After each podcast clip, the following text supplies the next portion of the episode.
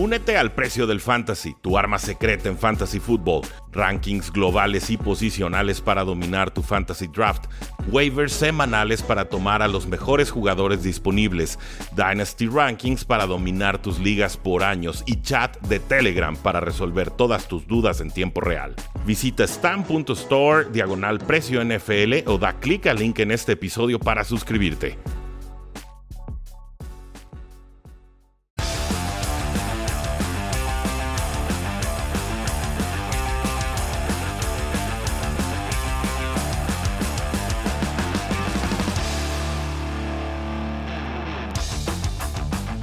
Saludos a todos y bienvenidos a un programa más de Cuarto y Gol y de Carlos Rosado, por supuesto, donde la NFL no termina y nosotros tampoco. Yo soy Rudy Jacinto, me encuentran en Twitter como arroba NFL y concluyó la semana 18. Esta semana, como todas las semanas de la temporada, tenemos a Carlos Rosado y este formato va a ser un poco distinto porque se nos están alargando mucho los programas, entonces están avisados. Nos vamos rapidito con lecciones por equipo y por partido y ya nos metemos de lleno a todas las preguntas y respuestas, porque este programa se está transmitiendo en vivo por Facebook, Twitter, YouTube y también por Instagram Live. ¿Cómo estás, Carlos? ¿Cómo estás? Bien, bien, Rudy. Bien, bien, ya listo para platicar de, lo que viene. Lo bueno, ya empezó lo bueno, ¿no? Mes de enero, postemporada. Lo importante, ya llegó lo, lo importante. Si quieres, Carlos, podemos empezar con, con este partido de los eh, Kansas City Chiefs contra los Broncos de Denver. Podemos irnos por, por orden cronológico. Ya tengo aquí mi, mi lista, mi guía. Finalmente este partido no tuvo mucha trascendencia. Chiefs necesitaba ganar y, Titans tropezar para quedar primer sembrado. No sucede así, entonces Chiefs será el segundo sembrado de la AFC. Eh, ¿Qué lecciones nos deja este, este resultado en el cual, eh, pues bueno, gana Chiefs 28-24? Bueno, de los Chiefs que van a llegar, este, quedan enrachados por una victoria. Eh, igual tampoco jugaron al 100% al final con la defensiva y creo que eso es lo que le va a favorecer ¿no? en, en postemporada, es lo que le puede ayudar a los Chiefs de Kansas City en playoffs, el tema de la defensiva, el ser oportunista, el robar un balón en el cuarto cuarto y cambiar el rumbo del partido y creo que eso es lo que yo este, aprendí en ese partido. Al final los Broncos de Denver salieron igual a ganar, último partido también de Big Fangio, ya el lunes dijeron que está fuera con todo el staff de entrenadores, no me ha gustado lo que hizo Pat Schumer a la ofensiva, el coordinador ofensivo, y qué bueno, ¿no? Hay un cambio porque tienen armas a la ofensiva, se esperan buenas cosas el año que entra para los Broncos, hay buen equipo, hay buen roster, eh, necesita estar bien de salud, pero creo que hay que evolucionar también a la ofensiva y es lo que les falta. Hay que ver quién va a ser el coreback de titular, ¿eh? Vamos a ver si van por alguien fuerte en agencia libre. Veo difícil que suelten a Russell Wilson, dicen no lo vamos a soltar, esa es la posición negociadora correcta, si lo quieren soltar, entonces no hay pista. Y veo muy difícil que Rodgers también salga de Packers porque Jordan Love no nos ha demostrado nada como para pensar en él como QB franquicia. Yo, yo no lo movería. Eh, también celebro eh, que Broncos vaya a tener nuevos aires. No celebro despidos, pero no me gustaba el trabajo de Big Fangio como head coach. hay más que defensa en la vida y es lo único a lo que le entraba. Eh, Dallas Cowboys 51, Eagles 26. Estos fueron los dos partidos que tuvimos el día de sábado. Eagles con muchos suplentes, Dallas rompiendo el, eh, bueno, Dak Prescott rompiendo el récord de Tony Romo de más touchdowns en un juego. ¿Qué lección hay aquí? La lección es que para los Cowboys es ganar eh, una victoria importante, 50 puntos como visitantes. si bien ah, Filadelfia no estuvo con los titulares, ¿no? También eso hay que, hay que destacarlo en este partido, los descansaron, Jalen Hurts no participó y varios titulares no estuvieron presentes en el encuentro. Al final yo creo que los Cowboys es un equipo que hay que tenerle miedo en postemporada, ¿eh?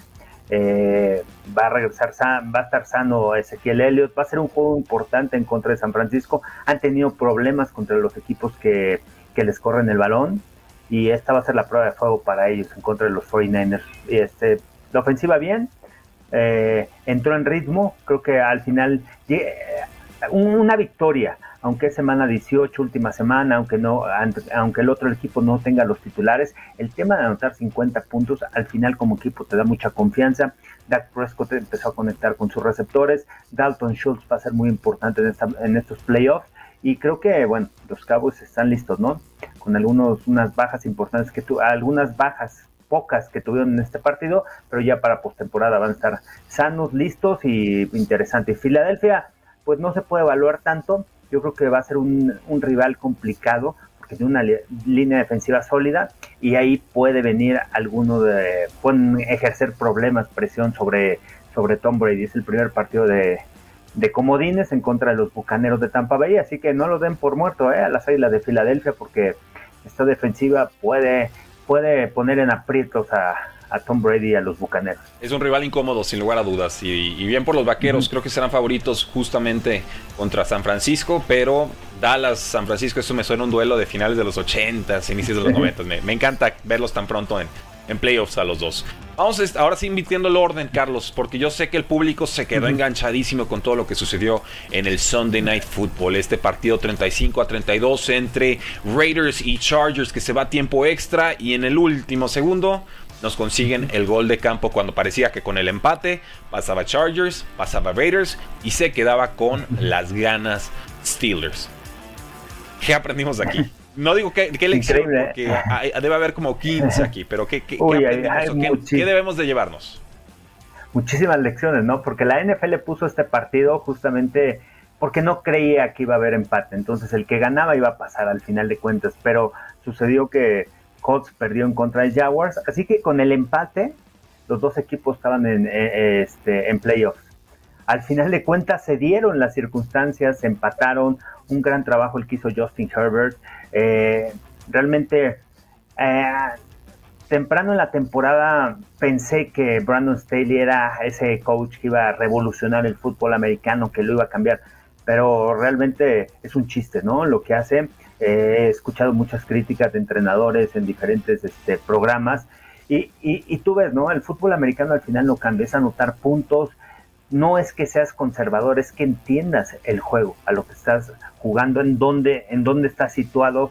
El fútbol americano situacional es muy importante y no jugártela en todas las cuartas oportunidades, no, eh, no tomar ese tipo de decisiones. Parece que está jugando el jueguito, ¿no? De Madden, al final de cuentas. Y eh, bueno, lo, dices por la decisión de, de, de, jugársela en cuarta en su propia 20, ¿no? Por ahí. Y, pero aparte la jugada, a lo mejor, bueno, te la juegas, dices, traigo el momento del partido, mi línea ofensiva está dominando, pero su línea ofensiva no estaba dominando y además en tercera corrieron y en cuarta volvieron a correr. O sea, no puede ser que vayas a correr, que si, si sabes que tu línea ofensiva no está funcionando en ese momento, que no le estás que no le puedes correr el balón a los Raiders. Entonces creo que también ahí viene el tema de la evaluación. Mucha confianza, es un coach que siente que está arriba de todos. Y me ha pasado, ¿eh? he visto a coaches aquí también en México que en cuarta oportunidad se la juegan. No, no, no tanto, no. tanto, no tanto por este, por el tema de analíticas, más allá de las analíticas, porque creen que son superiores a los demás y que el fútbol americano está abajo de ellos. y no, y así no es. Ajá, entonces hay muchos factores, hay muchas circunstancias, el momento del partido, cómo estás jugando, en el, este, y después tienes, es una mente defensiva con mentalidad ofensiva, ¿no? Eh, Brandon Staley, al final demostró que sin jugadores no puede armar una buena defensiva. Entonces no es esa mente defensiva que fue la, defensiva número uno con los Rams.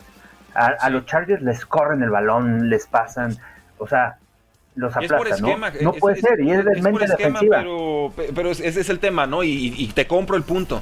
Si tu esquema no puede resolver no tener a un Aaron Donald o un Jalen Ramsey, pues quizás tu esquema deba de ajustarse, ¿no? Y eso es lo que hace, hace de los grandes coaches eh, que se adaptan a los que hace de los grandes coaches muy buenos coaches y aprenderles, ¿no? Que no siempre vas a tener tu mismo esquema, lo tienes que ajustar de acuerdo a los jugadores que tienes.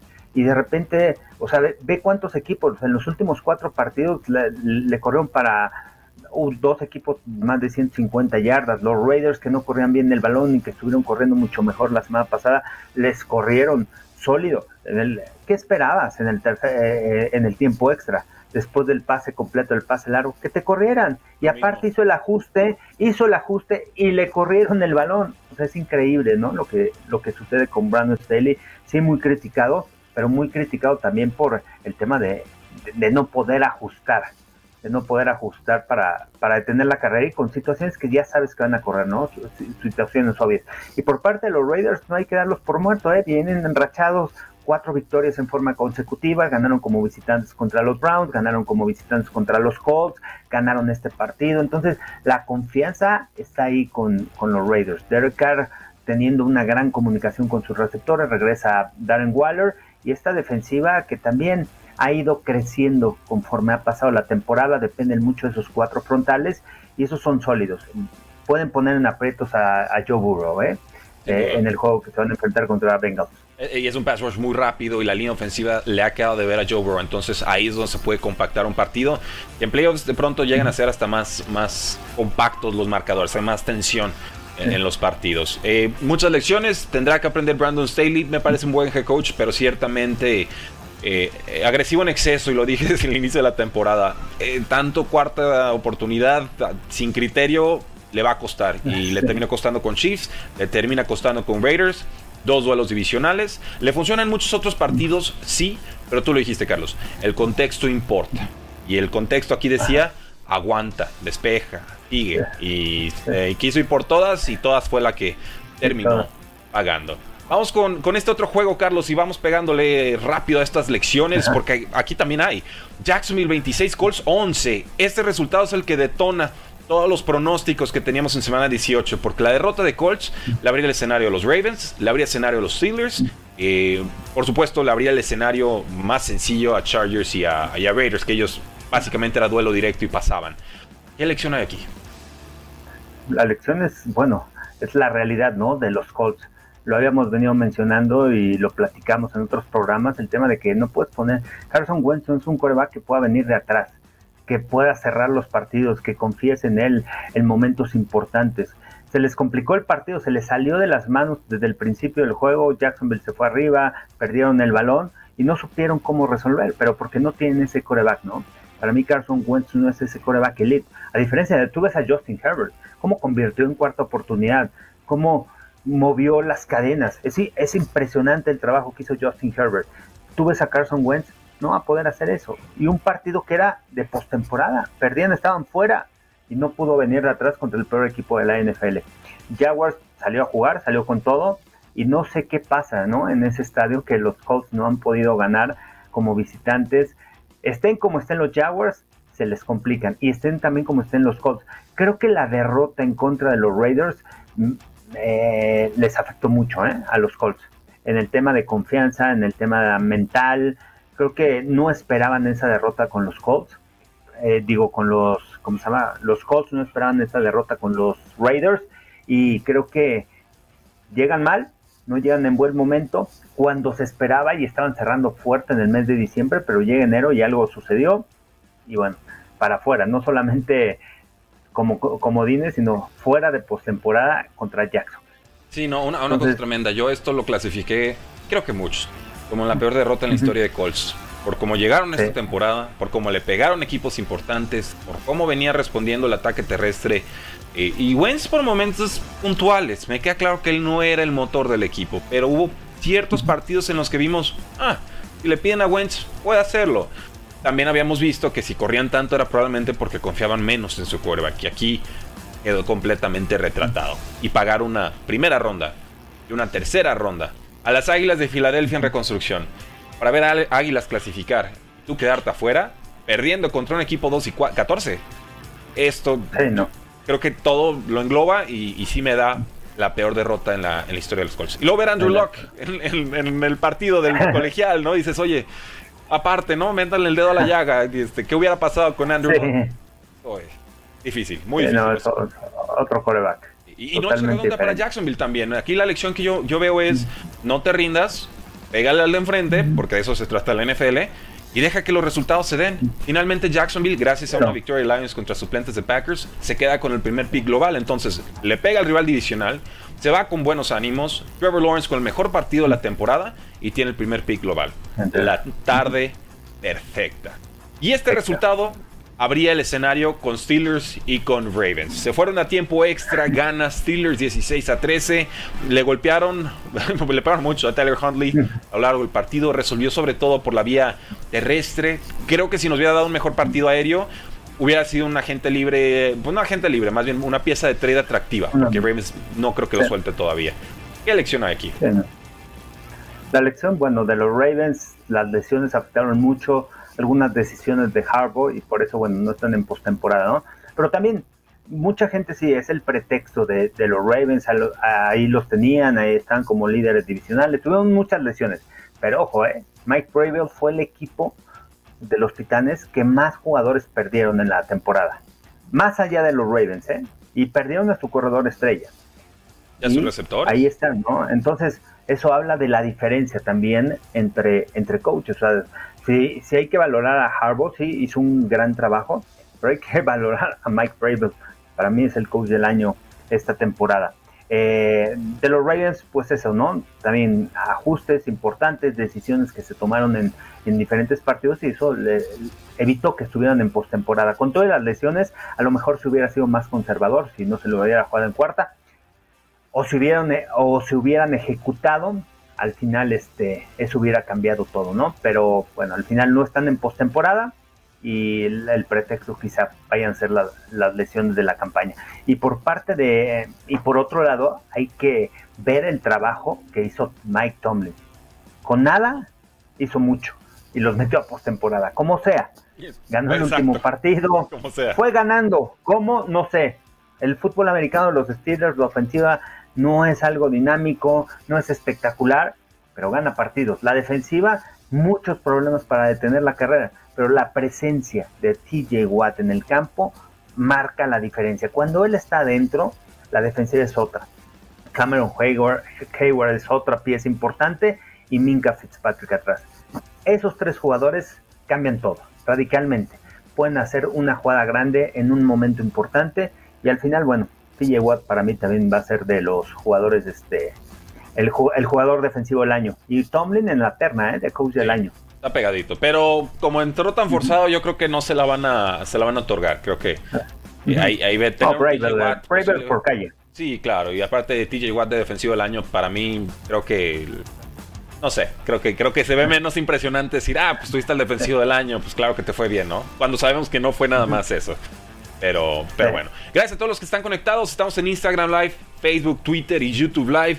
Nos dice Elias Ortiz, un buen equipo debe recuperarse de esas derrotas. Si no, díganle a los Titans esta temporada. Efectivamente. Y así es como llegamos al Saints 30, Falcons 20. Gana Saints, se lastima Tyson Hill, lesión de Liz Frank. A ver cómo, cómo puede ah, entrenar este offseason. Eh, y necesitaba Saints ganar y esperar tropiezo de San Francisco para entrar a playoffs. Rápidamente, ¿alguna lección aquí? Pues estaban dando las cosas para los Saints. Los Saints hicieron su trabajo. Otro de los coaches también que está en la terna, ¿eh? Sean Payton, gran trabajo que hizo la temporada, sin ofensiva, con mil lesiones importantes, no tenía coreback con Trevor Simeon, no, tenía coreback desde James Winston, ¿no? Pero bueno, Trevor Simeon lo hizo bien en la temporada, creo que su video es muy bueno de esta campaña y por parte de los Falcons, pues muchas dudas que hay que resolver, ¿no? Muchas preguntas. Me quedo con Kyle Pitts al final, este, que tuvo una gran temporada. Lo que se esperaba, más de mil yardas y, bien para él. Vaya que sí, vaya que sí. Parecía que se iba a dar el resultado por el San Francisco 27 Rams 24 que se fue a tiempo extra. Y parecía que se iba a dar el resultado porque Rams iba arriba 17 a 0, Carlos. A mí no me pueden decir que Rams no se confió en este partido. Sale George Kittle a decir que había jugadores de Rams diciéndoles, ves, esta vez no nos van a ganar, siempre nos ganan, pero ahora tenemos una paliza, tal. George Kittle va a la banda y les dice, chavos, hora de despertar. Y se vienen con todo en la segunda mitad. Con Divo Samuel, con Brandon Ayuk, con Elijah Mitchell. Tiempo extra consiguen. Y Garoppolo con media mano saca un partido brutal. Lección, por favor. Hay, hay, cosas interesantes, ¿no? De este partido, me tocó narrarlo. Eh, la primera mitad fue totalmente otro equipo, el de San Francisco, los Rams dominando, como se vieron los Rams en la primera mitad, si juegan así los cuatro cuartos en postemporada, yo no veo quién los pueda parar, o quizá pueden llegar al campeonato de la conferencia nacional, pero al final no les dio. Y con todo y el récord de Sean McVay, que iba invicto cuando iba ganando después de la primera mitad, de este, no había perdido ningún partido. Y ah. este fue eh, el encuentro que, que perdió, ¿no? Hay, hay que ver también, ¿no? El entendimiento del juego y el manejo del juego. Aquí es muy importante. San Francisco logra anotar tres puntos antes de culminar la primera mitad. Eso es muy importante porque le regresa la confianza y no se van en cero, se van 17-3. Y además tenían el balón en la segunda mitad. Su primera serie ofensiva logran anotar puntos. Son 10 puntos que consiguen en ese, en ese middle late, en esos 8 minutos intermedios del partido. Y ahí cambió completamente la mentalidad del equipo. Los últimos dos minutos, la última serie ofensiva de Jimmy Garoppolo, que también hay que aprender de él, era la prueba de fuego. ¿Se quedaba o no en el equipo? Si Jimmy Garoppolo, sin tiempo fuera, podía llevar a los 49ers a empatar el juego, ojo con él, ¿eh? Para el otro año, porque se la complica a John Lynch para ver si van a dejar a Trey Lance o se mantienen con Jimmy Garoppolo. Y tremendo, empezó a conectar con sus receptores, anotaron el partido y al final, en tiempo extra, se llevaron el triunfo. Entonces, cosas interesantes que, que podemos aprender y que también tienen que valorar los 49ers. Me parece que va a ser un equipo incómodo contra los Cowboys. Eh, tienen buen roster. Me gusta lo que tiene San Francisco y le puede pegar a los Cowboys. ¿eh? Es de esos equipos que corriendo el balón con Elijah Mitchell, lo que ha hecho Divo Samuel, qué tremenda campaña. Es otro de los que desbalancea las defensivas. Son de las piezas importantes. Pero bueno, cosas que aprender, lo de Jimmy Garoppolo y el ajuste que hizo Kyle Shanahan en la segunda mitad y no darse por vencido y el entendimiento de que en qué momento conseguir puntos para que su equipo no se cayera. El, no soltar, el no soltar era el todo o el nada y ahora prueba de fuego como dices para Jimmy Garoppolo.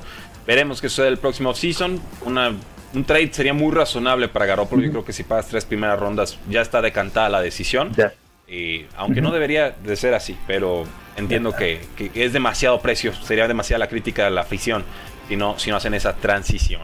Y eh, vamos con Seahawks 38, Cardinals 30. Aquí estaban esperando el tropiezo de Rams y se da. El tema es que Cardinals está roto, Carlos. Están rotos.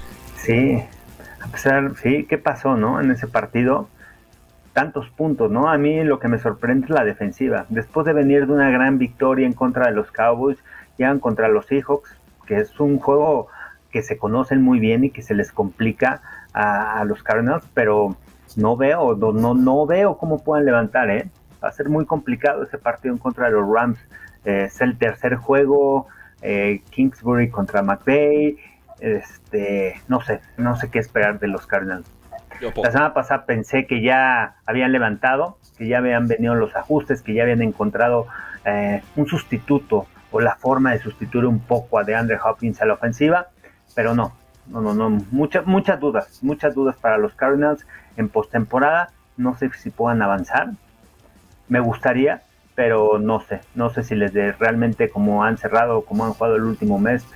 No me ha gustado nada. Y de los Seahawks puede ser el último juego de Russell Wilson, tremendo, dominando y bueno, y una importante victoria. Quién sabe qué pasa, aunque los Seahawks dicen que no lo van a dejar ir, no sé.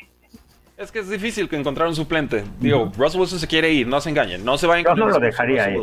No, yo tampoco, porque ¿con qué lo reemplazo? Dos primeras rondas, órale, buenísimo. ¿Y, y, qué? ¿Y luego qué hago, no? No sé. Eh, no lo soltaría, me parece.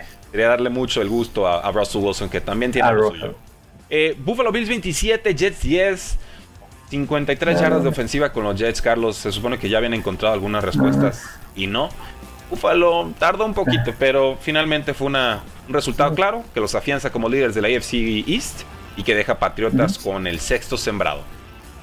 Que se van a enfrentar, ¿no? También en playoffs. Nos toca, por cierto, a través de Fox Sports, nos toca el ah, sábado ese partido. Va a estar muy bueno, ¿no? Es en la noche, el horario estelar. Eh, los Bills tengo mis dudas con Josh Allen, ¿eh?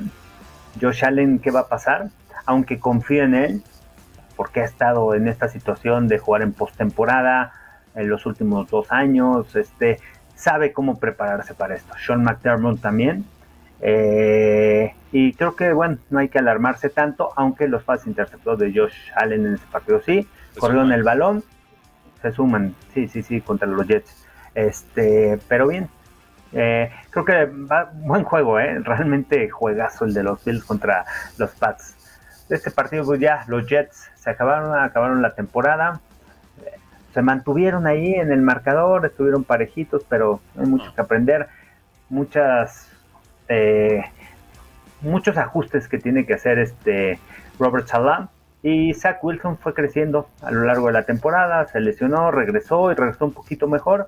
hay que ver, hay que ver ya en su segundo año qué tal, si es ese coreback que se espera, que es ese coreback que muchos lo sobrevaloraron o muchos lo, lo, hicieron crecer después de ese Pro Day, pero bueno, no había defensiva, no había lecturas. No, pero pues un pase y dicen, ah, este es Patrick. Mira bien el balón, sí. No, compadres, a ver, aguanten, ¿no? Por algo existe el proceso de escauteo, cursos de escauteo, trayectorias de escauteo, no por correr a la izquierda al pasar hacia la derecha en 60 yardas, ah, Patrick Mahomes, ¿no? Yo, yo, creo que desde no, o sea, ahí la, resistencia. Lo que tiene es la facilidad. No, tiene la facilidad claro, el balón, tiene la facilidad, tiene muy buen brazo, tiene, sí, en shorts y, y, lo puede tener, lo, puede tener también equipado. El problema es cuando ya te enfrentas a, a, mentes defensivas que te van a estar disfrazando las coberturas, los movimientos atrás. Juegas muy rápido, demasiado rápido. Y si no tienes esa anticipación, cuando te echas para atrás todo se mueve muy rápido. Entonces tienes que tener el control de todo eso y eso lo adquieres con el estudio, con la experiencia e ir creciendo poco a poco.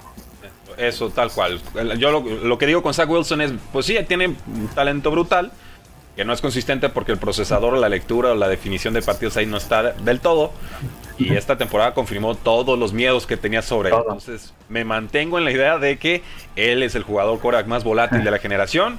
Va a tener que dar un salto dos, o salto de año dos importante para asentarse en el equipo. Si no, son, los Jets y en Nueva York. Sabemos que rápidamente van a cambiar de tirotero. Vamos con Patriotas 24, Dolphins 33. Dolphins ya no jugaba nada más que el orgullo. Patriots finalmente no se termina jugando nada, pero no lo, no lo sabía durante el trámite de este partido. Arrancan con un pick six de Mac Jones, que se empiezan a volver peligrosas esas entregas de balón. Han estado a remolque en el resultado eh, de durante los últimos partidos. Y este equipo de Patriotas por momentos defiende bien, por momentos corre bien, pero si está bajo en el marcador por 10 o más puntos, se vuelven predecibles y fáciles de atacar. No, y además, el Patriota su juego es, ellos tienen que ir adelante en el partido, tienen que controlar el juego.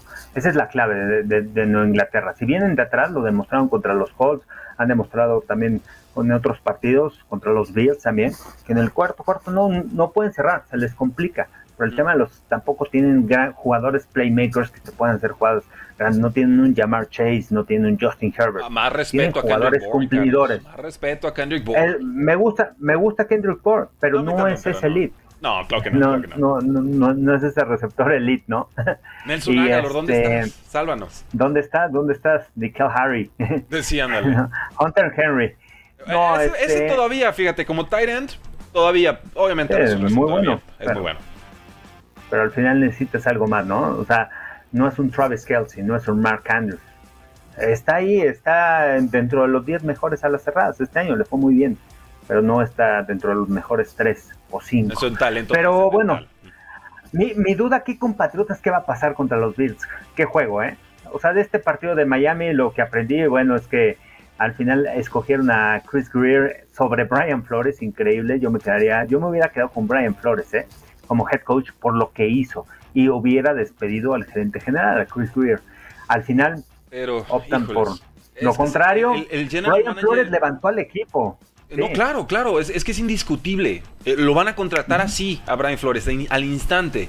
El, tema es que el general manager siempre parece tener más cercano el oído del dueño que el head coach.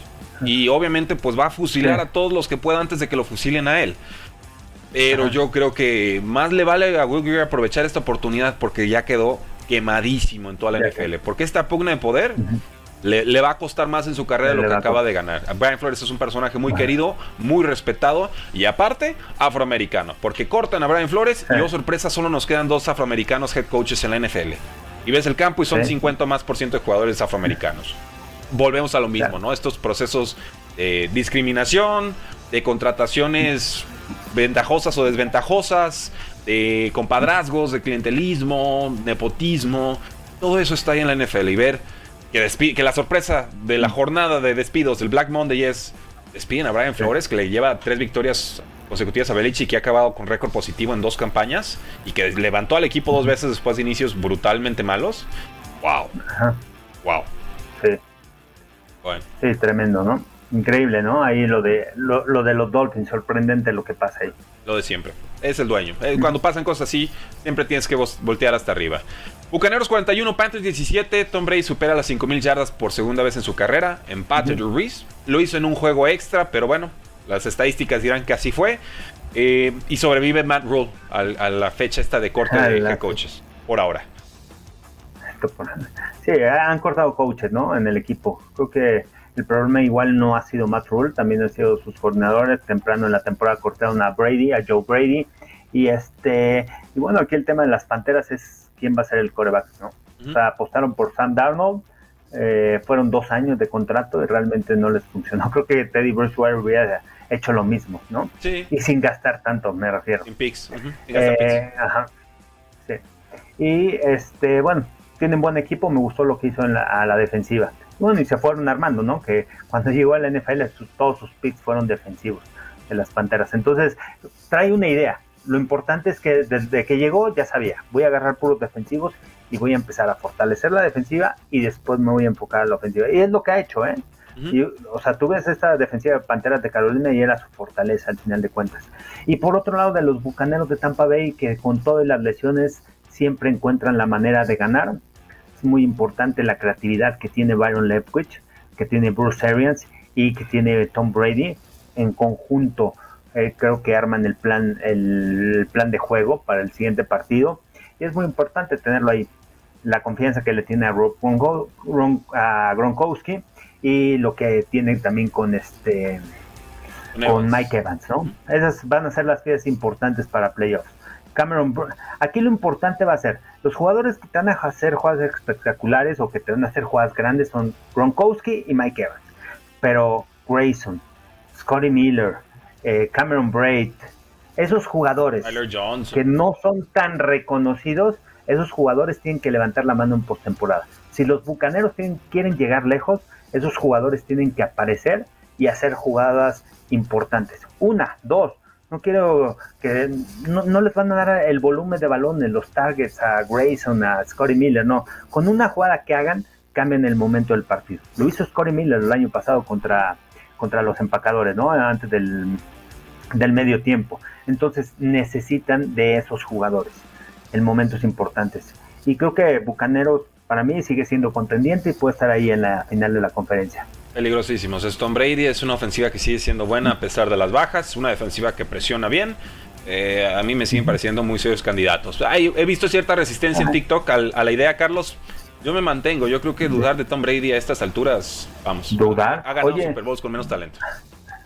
Oye, para mí está entre Rogers y Brady. Son los, eh, cualquiera de los dos es el MVP, ¿eh?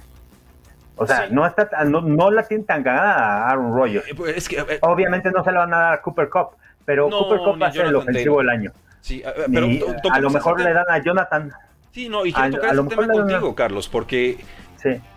no lo había escuchado en medios. Qué bueno que lo digas. Yo no veo tanta brecha entre Tom Brady y Aaron Rodgers para el MVP. Y parece que Tom Brady perdió contra Saints y pues ya no vale. ¿Quién sería, quién es el líder en yardas este año en la NFL? Que, rompió diferentes, o sea, fue número uno en diferentes categorías, en diferentes estadísticas. Y más allá de las estadísticas, lo que está haciendo con los bucaneros de Tampa Bay, con todo y las lesiones. Es un equipo que dicen, sí, firmaron a los 22 jugadores, pero ¿cuántos de los 22 jugadores han participado en todos los partidos? Desde la primera, después de la primera mitad del primer partido de temporada en contra de los Cowboys, no volvieron a jugar juntos en toda la temporada. Se lastimó a Sean Murphy Bunting, ¿te acuerdas? Esa lesión en el codo. Siguiente partido se lastimó otro jugador. Ya no los volvimos a ver juntos. Esos 22 jugadores no estuvieron juntos. Entonces, también lo que hace Bruce Arians y todo. Y ahí están en postemporada. Es el número 2, sembrado número 2. Y Brady teniendo grandes números, tres pases de anotación. No va a estar nada fácil, ¿eh? No, no, me refiero, no está. No es, no es un hecho que Aaron Rodgers vaya a ser el MVP. Y eh, Brady supera por mil yardas a Aaron Rodgers esta campaña, o por más de mil. Ah, eso lo chequeé una semana antes de que cerrara la temporada regular. Eh, con Rodgers, bueno, tener mejor récord, por supuesto, pero también el ratio de touchdowns e intercepciones. Aunque no tiene tantos touchdowns como Brady, tiene muy poquitas intercepciones y eso, pues, obviamente es valorado de forma importante. Veremos, veremos, pero compro tu idea, Carlos, de que no está decantado el MVP para Aaron Rodgers Todavía. No está cantado, o sea, yo creo que sí lo va a ganar, pero no es así tan fácil, no es una decisión tan fácil que ya Rogers el único coreback, o sea, va a pelear con Jonathan Taylor y con Cooper Cup, no, no, no, no, no, va a pelear también con Tom Brady. Está. De acuerdo. Tres partidos prácticamente intrascendentes, Carlos. Los voy a leer de corrido. Vikings 31, Bears 17. Eh, gana, por supuesto, Vikings. Browns 21, Bengals 16. Duelo de quarterback suplentes. Gana Cleveland. Washington 22, Giants 7. Eh, con muchísimos errores de Jake Fromm y compañía. Eh, ya despidieron a Mike Zimmer y a Spielman, head coach y general manager de los Vikings. Con Chicago ya despidieron al head coach Van Nagy y al general manager Ryan Pace, que será siempre recordado por tomar a Mitch Trubisky sobre Patrick Mahomes. No me leyó el Twitter ni el Scouting Report ese año, ni Mahomes se la pierde. Eh, con Cleveland aguanta Baker Mayfield, parece, y eh, pues no hay mayor cambio. Con los Bengals se van a postemporada, como no. Y tenemos a Washington, dudas con Taylor Henneke, no hay cambios de cocheo. Con los Giants aguanta el head coach Joe Judge se retira Gettleman para que no lo corran. Sí. Pero hay mucho más, ¿no? Ahí en Giants. Sí. Estoy escuchando, los últimos 80, 80 y tantos partidos han ganado menos del 30% de los partidos, ¿no? Es el, creo que es el equipo con récord, peor que Jacksonville. Es increíble, ¿no? O sea, ¿qué va a pasar? O sea, es más allá, es más a, es más a fondo, ¿no? Todo este tipo de cosas. Totalmente. O sea, increíble, ¿no? Dejan a Joe Judge y corren a Brian Flores. Y, mira, eh, sí, exacto. O sea, si vamos a elegir entre los dos, nos quedamos con Brian Flores y los dos salieron del mismo árbol, que sería de, Bill Belichick. Claro, de Bill Belichick. Por supuesto. Eh, eh, con Joe Judge de pronto es como un personaje muy rudo que no termina de demostrar por qué debo hacerle caso, ¿no? O sea, va, grítame en el oído, hazme sudar, ponme, ponme, castígame, lo que sea. Pero ¿quién eres? ¿No? O sea, ¿qué has hecho? por qué te debo de escuchar? Y creo que ahí es donde pierde a los jugadores veteranos y los jóvenes pues le hacen, le hacen el juego, ¿no? Lo, siguen. Pero ciertamente dos años de, oye, ¿y a qué jugamos? En ataque, en defensa, en equipos especiales. Eh, ¿Qué talento están explotando? ¿Ha evolucionado Deno Jones? ¿Tenemos mejor récord? ¿Le pegamos más a los rivales divisionales? Y la respuesta a todo eso es no. Yo barría, pero cuando pasan este tipo de cosas, insisto, Siempre hay que voltear hasta arriba. Y ahí el culpable se llama John Mara, que pues bueno, muchas veces los hijos no hacen lo mismo que los padres. Sucede mucho, sucede mucho. Eh, también con, con Dean Spanos y compañía. Bromeaba Jaime Charrandieta que cuando bajó Dean Spanos al campo, ahí fue cuando Chargers perdió el partido. Pero bueno. Carlos, vamos con algunas preguntas del público. Tenemos eh, algunos minutitos más. A ver. Eh, nos dice Juan Lego, Chargers perdió desde que se la jugó en cuarta y nueve en su yarda 20, lo comentamos. Estábamos de acuerdo. Eh, Eduardo Hernández pregunta, porque Big Fangio también fue cortado como head coach de Broncos, pero fue antes del lunes. ¿Cómo ven a los Broncos de cara a la próxima temporada? ¿Creen que están unidos o que están a un quarterback, mejor dicho, de ser competitivos? Eh, el unidos es al final el head coach el que al final va a crear esa cultura en el equipo, en la organización. Creo que tienen buen talento, muy buen talento, muy buen roster. Sufrieron de varias lesiones, pero sufrieron supieron sustituirlas a lo largo de la temporada. Tiene un muy buen roster. Me gusta para el que llegue a los Broncos de Denver prácticamente estando un coreback de estar ahí en la pelea. Hazte grande Jimmy Garoppolo. Es que igual para eso les va a alcanzar, ¿eh? No, hay garantías de Rogers o, Watson, no, Rogers no creo que se vaya, ¿eh? De los Packers.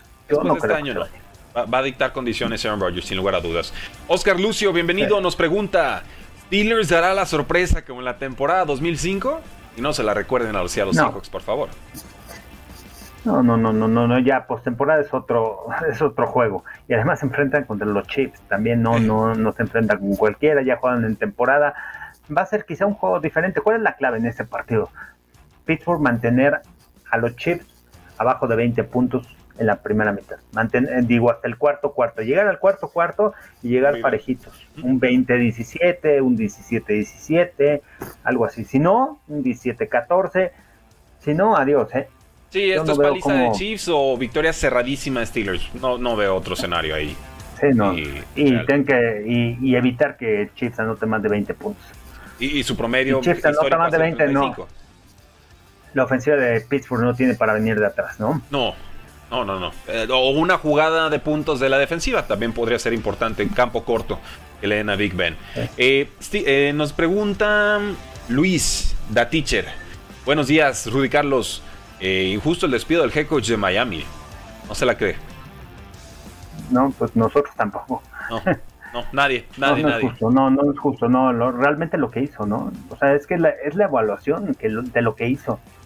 Porque, y son intangibles, más allá del récord, lograr unir un equipo que estaba roto, que nadie creía, Jacob Brissett, eh, desde que los eh, trajeron a, Miami y la opción como segundo coreback se enojó porque no lo dejaron competir en, contra Tua y de, repente, y de repente fue el coreback titular en el equipo este, en algunos partidos tras las lesiones. Entonces, y de repente empezaron ganando, luego perdieron siete y después como esa racha fueron seis, siete partidos ganados en forma consecutiva y realmente levantar un equipo así y conseguir una racha así ganadora cuando tu equipo está roto no es nada fácil, ¿no? Entonces es de lo que habla y no es la primera vez que lo hace. También cuando llegó a la NFL empezó fatal, empezó sin ganar ningún partido, fueron siete, ocho partidos y de repente empezó a ganar y ahí eh, casi los mete a postemporada y era uno de los equipos favoritos también el año pasado y este, ¿no? De poder estar ahí compitiendo en la este contra Patriotas, contra, contra los Bills. Nos pregunta Samuel Holguín, ¿quieren que Raiders tenga posibilidades contra Bengals? Siempre nos dieron por muertos. si le ponemos un número, ¿qué probabilidad le das a Raiders de dar la sorpresa? Sobre 100. Un 40%, ¿eh? Sí, no, no, no, no lo veo tan fácil, ¿eh? Ya se enfrentaron esta temporada y en ese partido los Raiders perdieron dos balones importantes. Llegaron a una zona roja y se complicaron las cosas. Malas decisiones, malas llamado de jugadas, lo que sea pero son cosas que son corregibles, que se corrigen. Me parece que tienen el talento y más que más el esquema ofensivo como juega este Bengals, ¿eh? Juegan mucho formaciones abiertas, lo que obliga a que con cinco linieros te vayan a cubrir a los cuatro, a los cuatro frontales, y los cuatro frontales son de mucho motor del equipo. Los Raiders te van a estar presionando y en cualquier momento pueden cometer viene la captura, viene un balón suelto, viene una equivocación de Joe Burrow. Ese, o sea, tienen, tienen posibilidad de, de, llevarse el triunfo. Creo que va a ganar Bengals, pero, pero sí tienen altas posibilidades. ¿eh? no, va a estar tan fácil el juego. Sí, sí no, no va a estar tan fácil. ¿Cómo ven a Dallas? ¿Llegará lejos? Pregunta Ricardo de León. Yo creo que sí, pero esta es su prueba de fuego contra San Francisco ser un juego físico, un juego sólido, que si logran detener la carrera, yo creo que por roster sí creo que puedan llegar. ¿Final de este, conferencia? Pueden llegar al campeonato. Pueden llegar al final de conferencia, depende con quién se enfrenten también, ¿no? Claro. En el divisional. Pero por talento ahí está, nomás pues tienen que hacer Pero el talento lo tienen. No han hecho clic. Eh, muchas veces. Porque no nada más es Dak Prescott, no nada más es Ezequiel Elliott, sino son los receptores, la línea ofensiva y es la defensiva creo que la defensiva es clave en postemporada. Gracias, disculpen casi estornudos. Seguimos. Juan Lego pregunta: ¿Qué hay que decir de Titans? ¿Creen en ellos? Yo replanteo la pregunta. Power Rankings del AFC. Atrévete, Carlos. ¿Dónde van los Titans? ¿En campo neutro? ¿Y dónde están los Titans ahora que son. Eh, van a descansar en semana 1 de, postemporada en Walker Week y que tienen localía? ¿Cambia? Yo lo pondría bajito de los chips, ¿eh? pero muy parejo pero arriba de Bielsa. Sí, sí, sí. por la defensiva, por Mike Bravel, por porque va a regresar Derrick Henry, porque tiene a AJ Brown y porque Ryan Tannehill lo ha hecho bien. Tampoco es ese coreback que pueda venir de atrás, ¿eh? Ryan Tannehill, tampoco. Hay que ayudarle. Tampoco es ese coreback que tiene que tener soporte. Eh, eh, pero teniendo a Patrick Mahomes, teniendo esa ofensiva tan explosiva, que en cualquier momento te hace una jugada grande y una defensiva que ha también eh, que, ha mejorado mucho, que mejoró mucho a lo largo de la temporada, la de los Chiefs de Kansas City, y con la experiencia que tiene Andy, Reid en postemporada, va a ser muy interesante. O sea, creo que esos dos equipos se pueden volver a enfrentar ¿eh? en el campeonato de la americana. y todo va a depender de los juegos, de cómo hayan llegado eh, después de esos juegos, ¿no? O sea, muchas veces hay, fuera de las estadísticas y todo, hay como que un lenguaje no verbal en donde tú vas viendo cuáles son los equipos que pueden estar ahí en, el Super Bowl como, como han estado jugando, ¿no? O sea, la energía, la unión, el tipo de errores que cometen, que no cometen durante los partidos. Entonces, eso marca la diferencia. Entonces, pero al final yo confiaría más en Mahomes que en Ryan Tannehill. Sí, claro, es el factor diferencial si las demás piezas están relativamente eh, parejas. Entonces, Carlos, vamos cerrando ahí la transmisión del día de hoy. Gracias a todos los que están conectados. Recuerden que estos son los duelos de la semana de Walker o semana de comodines en la NFL. Bengals contra Raiders, sábado 15 de enero a las 3.30 hora del centro. Carlos, interrúmpeme cuando digas, ese es mi juego, yo ahí transmito, por favor. Eh, Bills contra Patriots, sábado 15 a las 7.15 hora centro. Ese mero, ese, mero. Fox Impacto antes, media hora de Fox Impacto y tendremos ese partido. Buenísimo. Ahí, los vamos a ver. Wildcard, Bucaneros contra Eagles, domingo 16 de enero a mediodía 12 hora del centro. Luego tenemos a los Cowboys contra San Francisco, enero 16. Me tocan esos dos. los dos de la tocan esos dos, el de Bucan los dos de la los, el de las 12 del domingo, el, el primero y el segundo del domingo. Ahí está. El de Bucaneros contra Eagles y el de San Francisco contra Cowboys. va a estar buena esa jornada. Mucha agua, por favor, porque va, a estar castigada la garganta. Buenísimo. Oye, me tocaron, los dos partidos se fueron a tiempo extra, los del domingo que me tocaron. Me tocó el de Ravens contra Steelers y el de 49ers contra Rams. Qué detalle. Los dos. ¿Te pagan las horas extras siquiera? Deberían. Ah, claro, claro, son horas extras. Claro, claro. afloje. Chiefs contra Steelers, enero 16 a las 7:15. espero que no, porque sería el maratón de tu vida. Y el lunes tenemos un Monday Night Football con los Rams enfrentando a los Cardinals. Estos a las 7:15, lunes 17. Niners puede ser caballo negro, por supuesto. Eh, Lenin Rivera, pero primero tendrán que pasar por los Cowboys. Carlos, ¿cómo te encontramos en redes sociales? Arroba Carlos Rosado B, estoy en Instagram, en TikTok y en Twitter. Estoy como Carlos Rosado 15, Carlos Rosado 15 en Facebook y Carlos Rosado Sports en YouTube. 15 por tu número de jugador. De jugador en los Jets. Buenísimo. Cuando suben los Jets. Ahí está. Eh, yo soy Rudy Jacinto, me encuentran en Twitter como arroba NFL. Eh, espero lo hayan disfrutado el programa, lo armamos distinto. Lecciones primero, preguntas después. Y ya lo que viene, pues son menos juegos, pero de máximo impacto, de máximo calibre, de máximo grado de dificultad. Se acabó la temporada regular y empieza lo de a de veras. Los players de la NFL han llegado. Gracias por acompañarnos. La NFL no termina y nosotros tampoco. Cuarto y gol.